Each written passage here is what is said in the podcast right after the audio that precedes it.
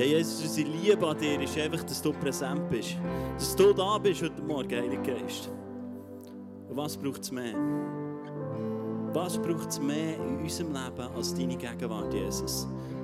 Du bist da von Anfang an. Du bist da im Paradies. Und Heiliger Geist, lade dich ein, dass du heute Morgen da bist. Ich weiss, du bist da, Heiliger Geist. Dein Wort sagt, dass du präsent bist, dass du da bist. Wo zwei oder drei in deinem Namen zusammen sind, bist du mit und drinnen. Und ich danke dir dafür. Ich danke dir, dass du da bist. Und mach dein Herz weit auf, dass er heute zu dir reden kann. Er ist das Wort. Er hat alle Weisheit. Und er hat alle Macht.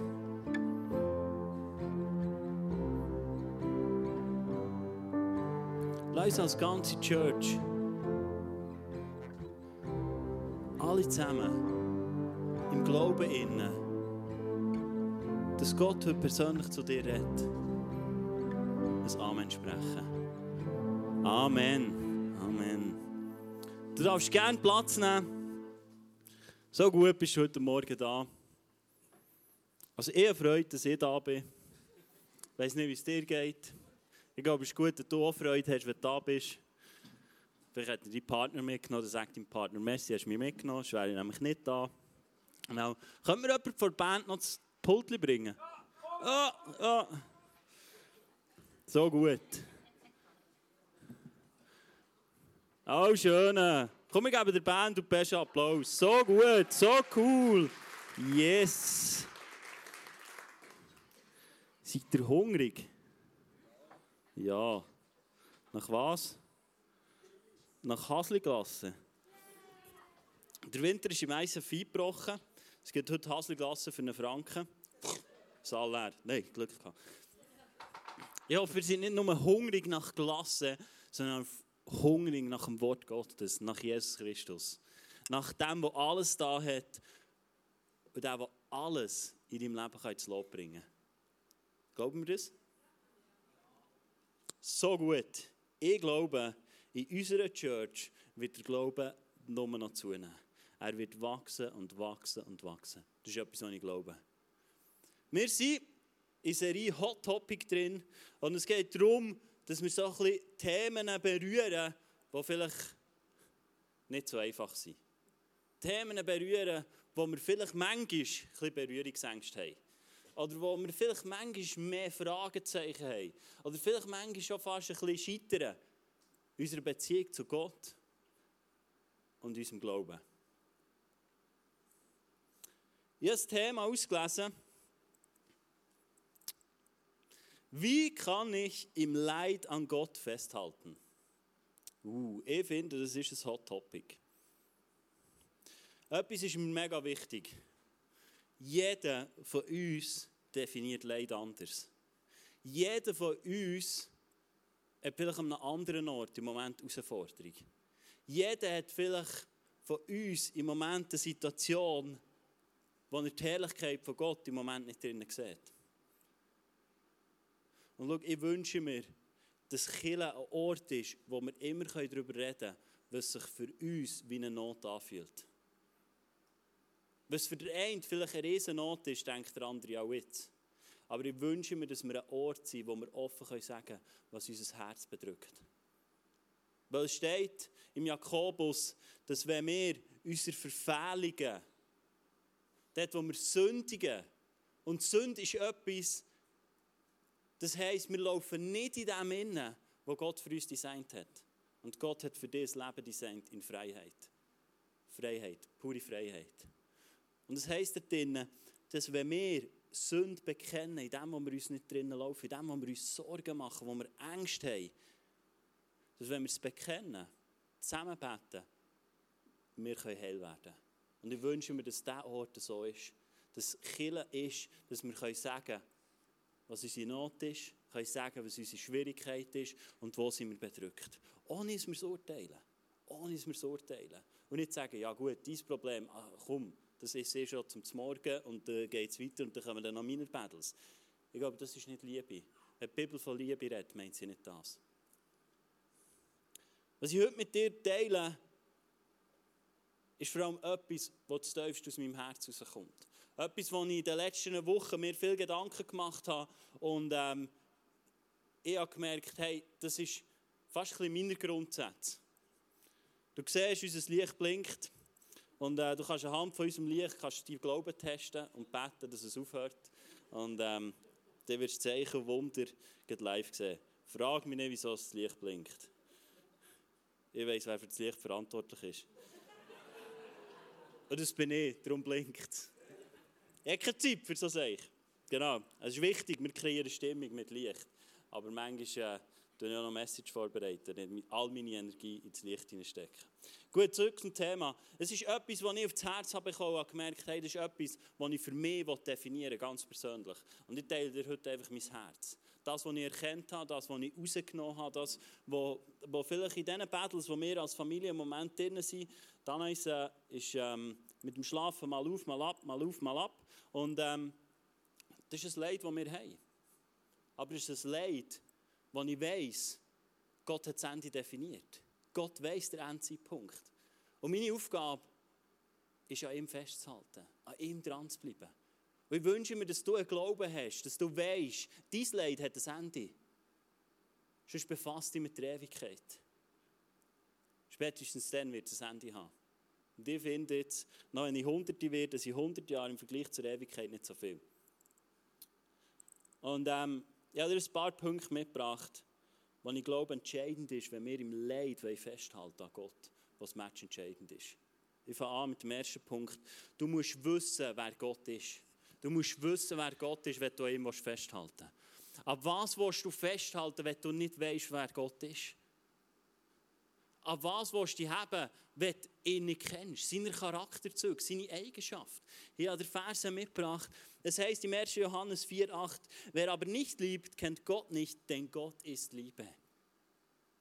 Gott ist Liebe. Gott hat nicht nur Liebe, sondern er ist Liebe. Das musst du wissen. Wenn du an Gott festhalten willst, musst du wissen, dass er Liebe ist. Es heißt im 1. Korinther 13, die, die viel Trauungen sind, die kennen die Verse vielleicht und die sind vielleicht fast ein bisschen, ähm, ein bisschen aufgebraucht, genau. 1. Korinther 13, 4, 7. Und ich wünsche mir, dass, wenn wir das jetzt lesen, dass du mal deine Beziehung zu Gott reflektierst. Mal deine Beziehung spiegelst. Es ist die Liebe, die Gott zu dir hat. Meine Frage heute Morgen an dich ist, ist es so die Liebe, die du zu ihm hast? Die Liebe ist geduldig und freundlich. Sie ist nicht neidisch oder überheblich, stolz oder anstößig. Die Liebe ist nicht selbstsüchtig. Sie lässt sich nicht reizen. Und wenn man und wenn man ihr Böses tut, trägt sie es nicht nach. Sie freut sich niemals über Ungerechtigkeit, sondern sie freut sich immer an der Wahrheit. Die Liebe erträgt alles, verliert nie den Glauben, bewahrt stets die Hoffnung und bleibt bestehen, was auch geschieht. Wir können sagen, das ist ein Steckbrief von Gott. Das beschreibt sein Wesen. Geduldig, freundlich, ist nicht neidisch, ist nicht stolz, ist nicht anstößig, die Liebe erträgt alles. Hey, Gott erträgt alles. Alles. Du kannst ihm jede Anklage bringen, er erträgt alles. Verliert nie den Glauben. Egal, was du tust in deinem Leben, Gott verliert nie den Glauben an dich. Nie. Nie. Verliert nie den Glauben. Jesus bewahrt stets Hoffnung in deinem Leben. Bewahrt stets die Hoffnung und bleibt bestehen, was auch geschieht. Hey, wie krass. Ich glaube, wir könnten schon eintauchen und uns überlegen, okay, wenn Gott so ist, wo sehe ich das in meinem Leben oder wo nicht? Wo hast du vielleicht das Gefühl, er hat die Hoffnung aufgegeben oder er glaubt nicht mehr an dich? Wo hast du Bereiche, wo du denkst, ja, jetzt ist er weg? Er ist da. 2. Timotheus 2,13. Wenn wir untreu sind, bleibt er treu. denn er kann sich selbst nicht verleugnen. Gott ist und bleibt treu, egal was du tust. Steht in seinem Wort. Er ist und bleibt treu. Johannes 3,16 Denn Gott hat die Welt so sehr geliebt, dass er seinen einzigen Sohn hingab, damit jeder, der an ihn glaubt, nicht verloren geht, sondern das ewige Leben hat. Gott, Gott will nicht, dass du verloren gehst.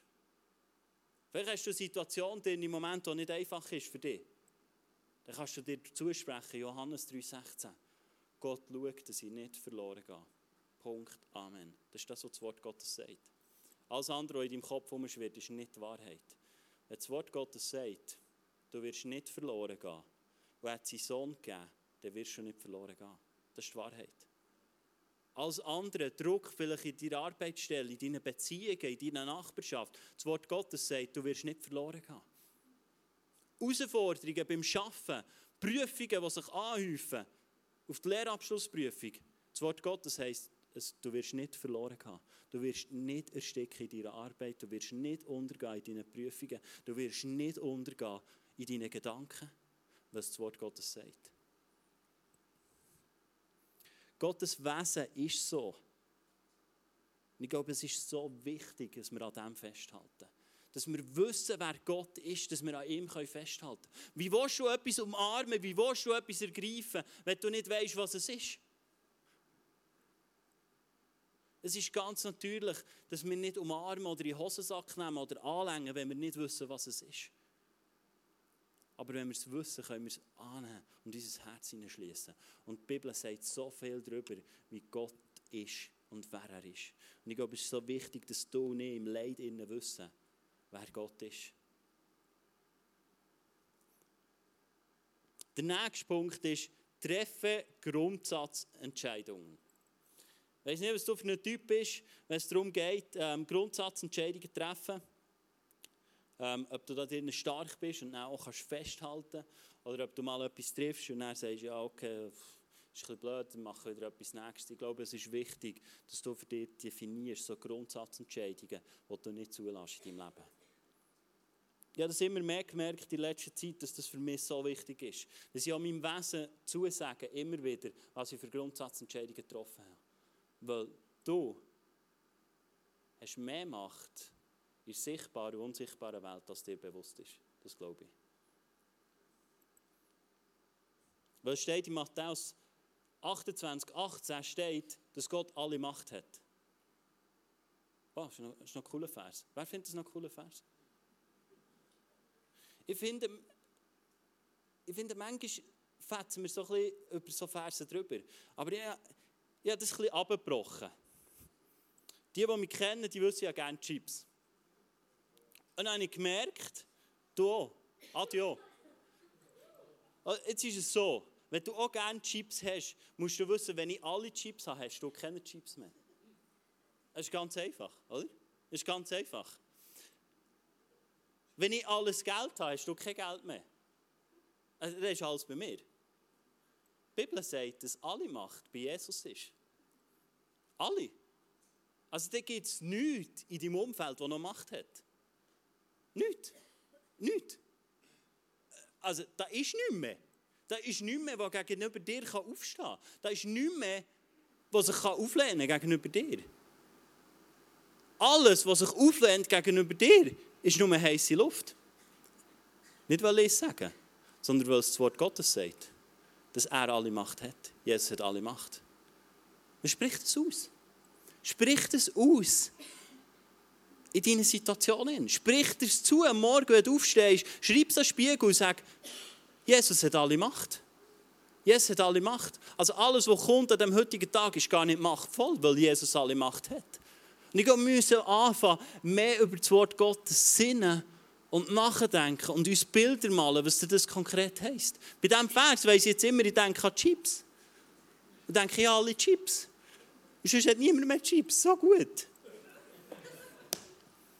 Und ich glaube, darum müssen wir Grundsatzentscheide treffen. Ich werde dir der erste, und ich glaube, das ist nicht abschließend. Ich glaube, du musst andere Grundsatzentscheide treffen, wenn du ein anderer Typ bist. Und das soll einfach ein Inspirationspool sein. Ich wünsche mir, dass du die Message fertig denkst. Wenn du nicht vorgecatcht nimmst und sagst, ja, habe ich gemacht. Wenn du es nicht zu Ende denkst, wird es nicht greifen in deinem Leben. Du musst es implantieren in dein Leben und herausfinden, was heisst das für mich. Mein erster Grundsatzentscheid ist, ich mache mir keine Sorgen. Ich mache mir keine Sorgen. Das Wort Gottes ist ziemlich klar.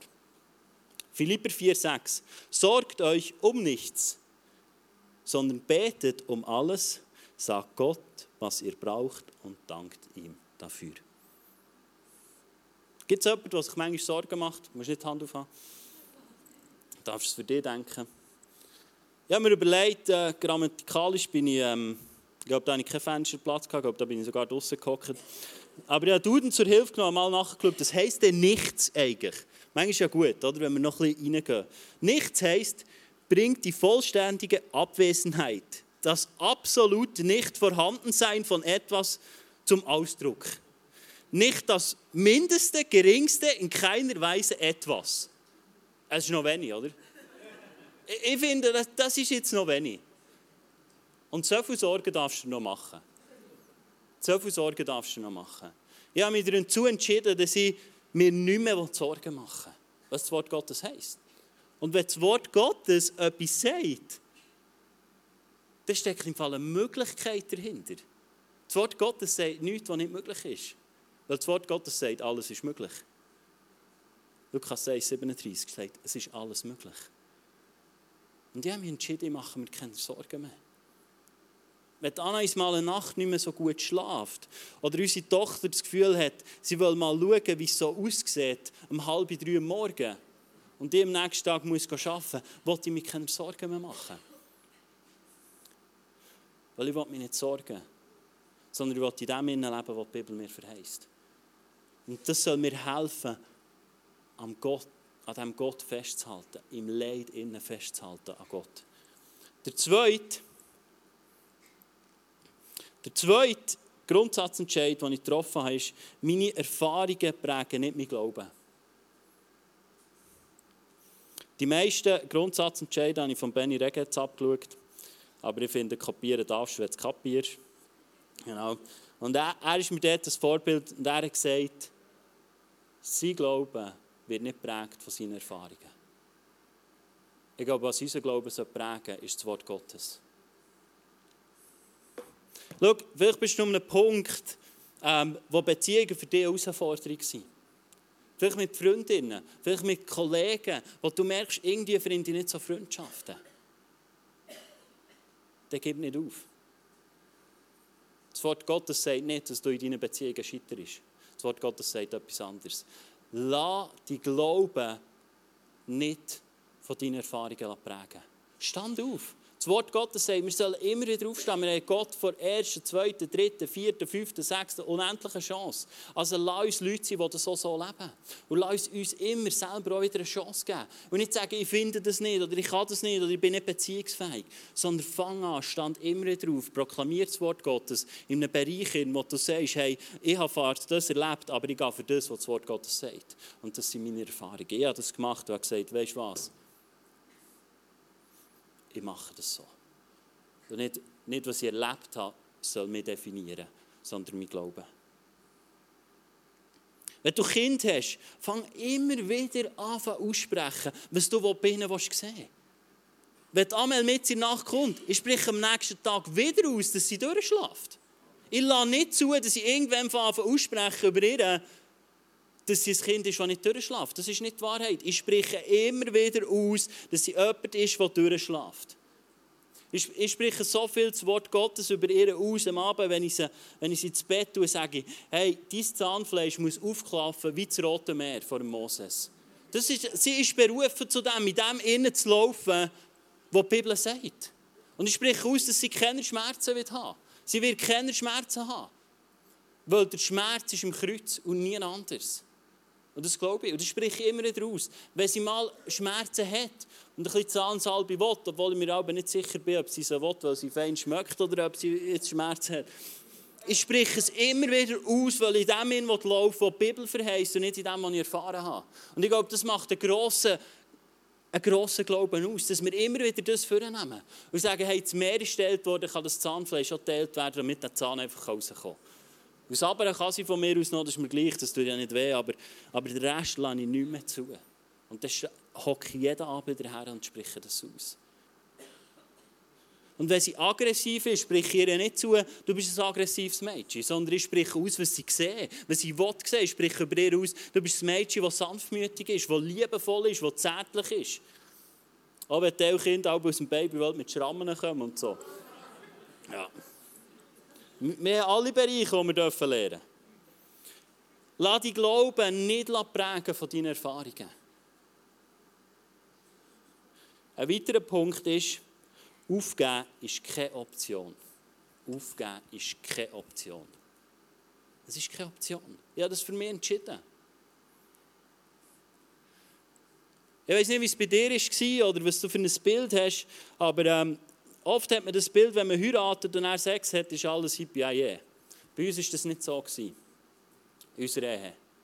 Aber ich habe mich eines Tages entschieden, dass Aufgeben keine Option ist dass ich nicht aufgebe in unserer Sexualität, sondern sie immer wieder Energie investieren sie immer wieder machen dass unsere Sexualität darf aufblühen und zu einer Vollkommenheit darf kommen, was sich Jesus denkt hat.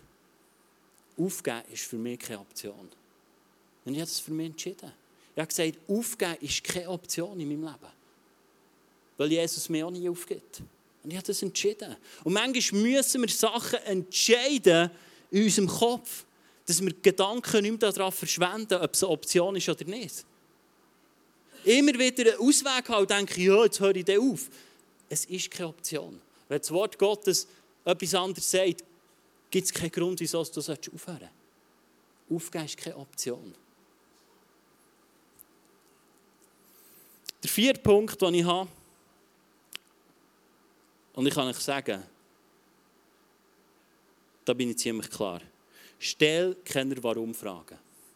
Stell in deinem Leid keine Warum-Fragen. Ganz ehrlich, die ist vom Teufel. Das ist eine verfluchte hure Frage. Das bringt dich null und nichts weiter. Du kannst von mir aus einisch Gott fragen, warum. Und wenn er keine Antwort gibt, vergrab und bring die Frage ins Kreuz. Es bringt nichts. Du wirst keinen Zentimeter weiterkommen. Nichts. Nichts, nada, niente. Es bringt nichts. Weißt du warum? Die Bibel sagt es uns. Jesaja 55, 8, 8 steht: Meine Gedanken sind nicht eure Gedanken, sagt der Herr, und meine Wege sind nicht eure Wege. Wenn wir aber wieder die Frage diskutiert haben und sie wieder auf dem Tisch war bei uns, warum schlafe ich nicht? Er ist in mir eine heilige Zone aufgekommen. Und er hat gesagt, lass uns die Frage begraben. Das bringt nichts. Wir, wir werden noch in zwei, drei, vier, fünf, sechs Monaten am gleichen Punkt stehen. Es bringt nichts. Ich weiß nicht, wieso Gott diese Sachen zulässt und diese Sachen passieren. Ich glaube auch, dass er nicht diese Sachen zulässt, weil das ist ein absurdes Bild. Das wäre wie Jesus oder Gott am Tisch hocken und dann kommt, ja, das hat eine Krankheit und dann schreibt Gott, du lässt es durch. Das ist nicht mein Bild von Gott. Ich weiß es nicht, aber es steht im Wort Gottes, dass unsere Gedanken gewisse Sachen, wo Gott, wo passieren, wir nicht fassen können. Also lass uns nicht Menschen sein, die in dieser Warum-Frage bleiben stecken. Sondern lass uns auf die Seite tun, einen Grundsatzentscheid treffen und sagen, und ich frage nicht nach, nach dem Warum. Sondern frag du, wie du mit Gott durch die Frage kannst durchgehen kannst. Wie du das Leid kannst durchgehen und nicht an dieser Warum-Frage festhalten. Hab an Gott fest und nicht am Warum. Es bringt dich nie her. Das sind so vier Grundsatzentscheide, die ich glaube auch nicht abschließend sind oder nicht alle sind, aber es soll dir eine, eine, Inspiration sein. Ich mache mir keine Sorgen. Ich lasse nicht zu, dass meine Erfahrungen mein Glauben prägen. Aufgeben ist keine Option und ich stelle keine Warum-Fragen. Ich glaube, wir müssen im Leid verstehen, von wo unsere Freude kommt. Das ist mein nächster Punkt. Freude ab dem, was kommt. Freude ab dem, was kommt. Lernt Verheißungen vom Wort Gottes auswendig. Mach dir ein Dokument. Schreib es auf. Tätowier es dir, wenn es muss sein Was auch immer. Wenn du noch Platz hast, dann tätowier es, dann schreib es auf. Wir müssen anfangen lernen, was das Wort Gottes sagt. Es sagt, wir haben, Jesus alle Macht und du bist ein Träger von, von seinem Erbe. Du bist in seine Familie aufgenommen. Und du erbst das, was er freigesetzt hat. Also ist dir alle Macht gegeben. Weil ihm alle Macht ist gegeben. Schöpf Kraft aus der Ewigkeit. Schau, manchmal sind wir so verbissen in dem, was wir hier sehen und was hier ist. Lukas 10, 20 heißt, aber freut euch nicht darüber, dass böse Geister euch gehorchen, sondern freut euch, dass der Name im Himmel aufgeschrieben sind. Dass eure Namen im Himmel aufgeschrieben ist. Wann hast du dich das letzte Mal darüber gefreut? Dass die, die Name in der Ewigkeit steht. Hast du schon mal? Hast du schon mal deine Frau oder deine Kollegen gesagt, jetzt gehen wir essen? Bei uns wäre es Sushi, dann würden wir Sushi essen und sagen, heute feiern wir, weil unser Name in der Ewigkeit aufgeschrieben sind. Ich glaube, es wäre dran. Es steht im Lukas 10, 19, steht, da würde ich mir unbedingt tätowieren, steht, dass keine Schlangen und keine Skorpione dir irgendetwas antun können. Nichts auf dieser Welt kann dir irgendetwas antun. Und dann steht es, wir sollen uns nicht ab dem freuen, sondern wir sollen uns ab dem freuen, was kommt. Also, obwohl wir so viel Autorität haben, so viel Macht, soll unsere Freude nicht von unserem Erfolg kommen, sondern von dem, was Jesus da hat für uns. Freuen wir uns noch ab dem? Oder sind wir in einer Wohlstandsgesellschaft, wo wir um uns herum schauen und warten, bis alles gut ist und der Chef sich endlich mal geändert hat und was weiß ich. Und, und dann können wir sagen, jetzt habe ich Freude. Unsere Freude soll von dem kommen, dass unsere Namen im Himmel aufgeschrieben sind. Das sagt übrigens Jesus persönlich. Nehemiah 18 sagt, seid nicht traurig, denn die Freude am Herrn ist eure Zuflucht. In anderen Versen heißt es eure Stärke. Ist die Freude am Herrn deine Stärke? Ganz ehrlich, wenn du nicht weißt, wer Gott ist, dann steht deine Freude auf wackeligen Beinen. Ich glaube, wir müssen anfangen, verstehen, an was haben wir Freude.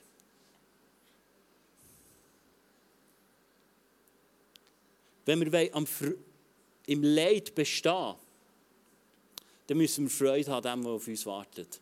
Unsere Freude ist nicht von dieser Welt, sondern sie kommt aus der Ewigkeit. Und dort sollten wir unsere Kraft und unsere Power herziehen. Und das wünsche ich mir für dich, dass du deine Kraft dort herholen kannst. Schau, ich glaube, ich bin schon fast überzeugt. Ich würde schon fast sagen, ich weiß es. Und Wissen ist ein heikles Thema, gell? Wissen, aber mein Glaube hat sich schon so viel gefestigt, dass ich schon fast weiß. Du nicht. Wir sind dazu geschaffen, eine Beziehung zu haben mit Gott und nichts anderes. Eine Beziehung zu haben mit Gott. Ich habe ein Bild bekommen.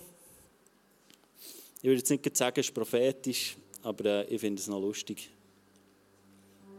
Ich habe gemerkt, Gott ist nicht Ikea.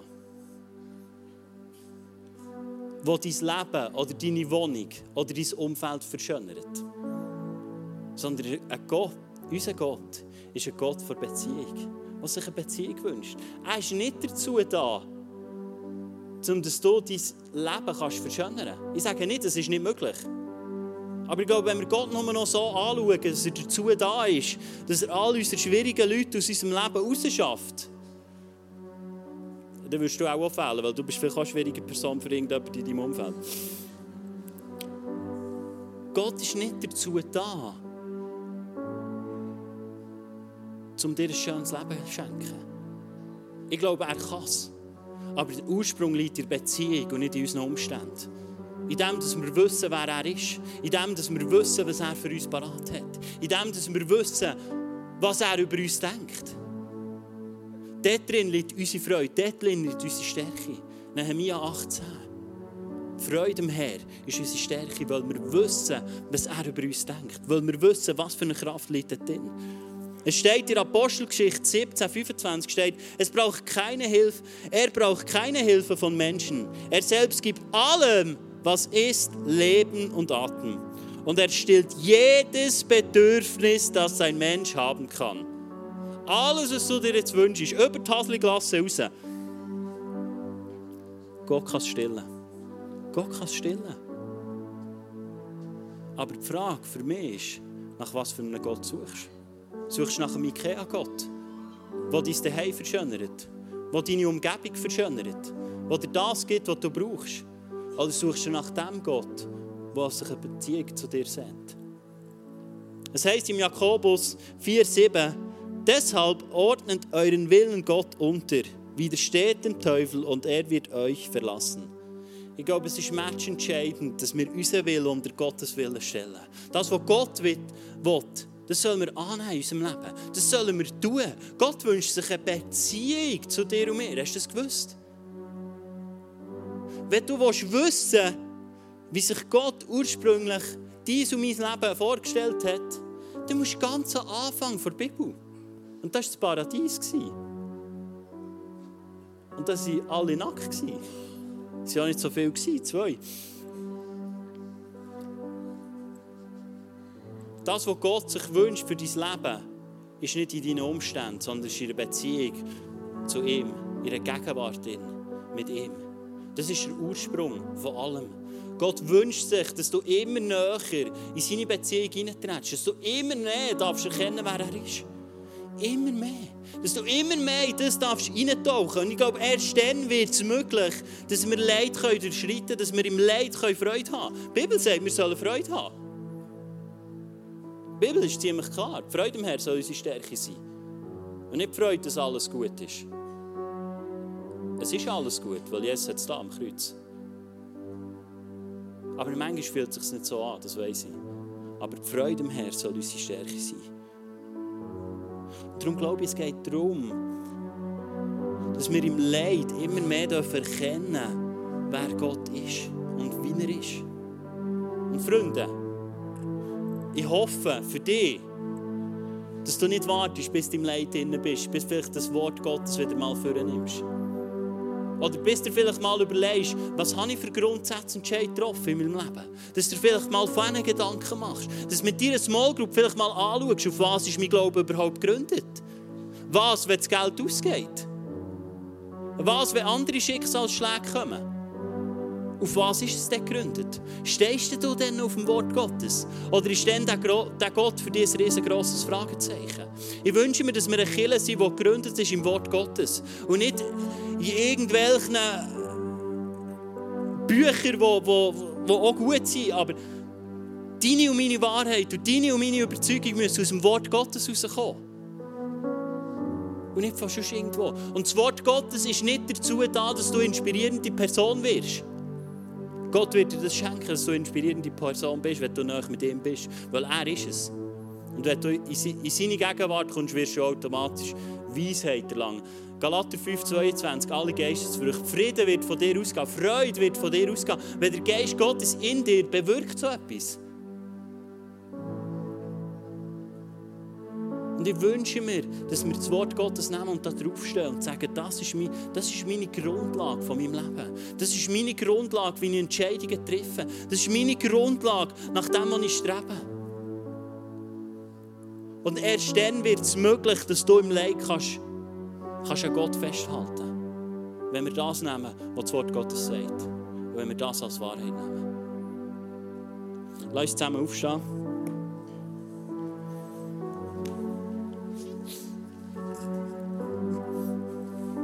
Kurz bevor Jesus ans Kreuz ist, hat er mit den Jüngern das Abendmahl genommen. Wir haben heute zusammen das Abendmahl nehmen. Du hast nicht die Möglichkeit, hinterher zu gehen, dort das Abendmahl zu nehmen.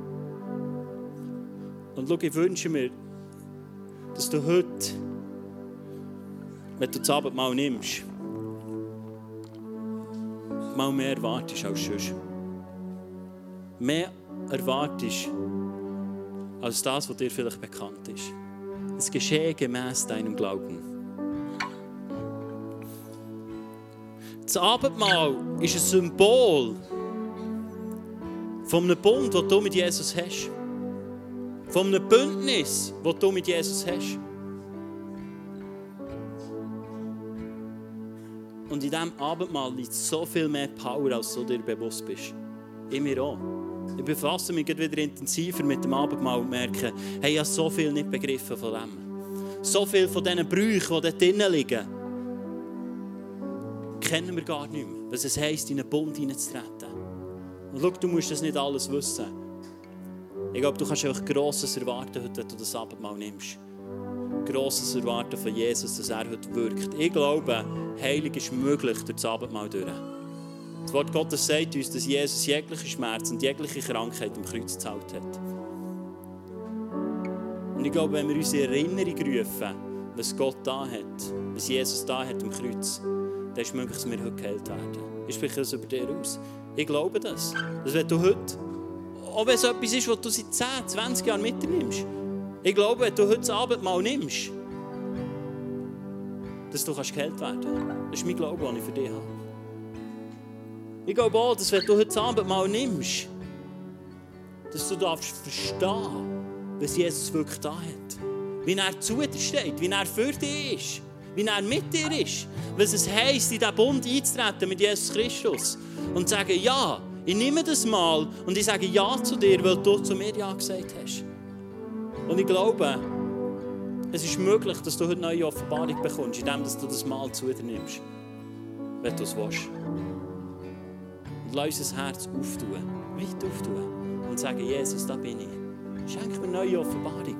Schenk mir Heilung, weil du es am Kreuz für uns freigesetzt hast. Und Jesus, ich danke dir, dass du präsent bist. Und dass du das Mal uns auferlegt hast, dass wir es immer und immer und immer und immer wieder sollen nehmen Zur Erinnerung, was du da hast. Und ich spreche aus, dass heute neue Erkenntnis darf reinkommen, wenn wir das Abendmahl einnehmen.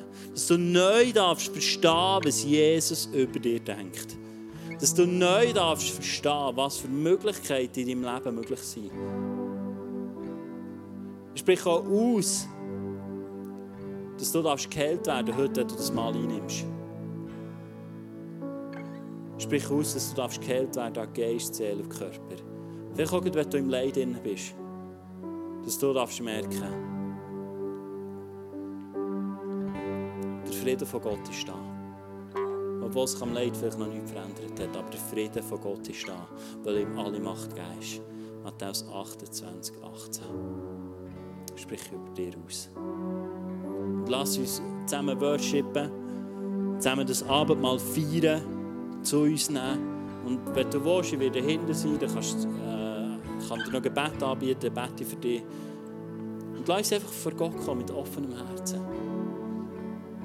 Und mit der Bereitschaft, immer mehr von ihm zu sehen.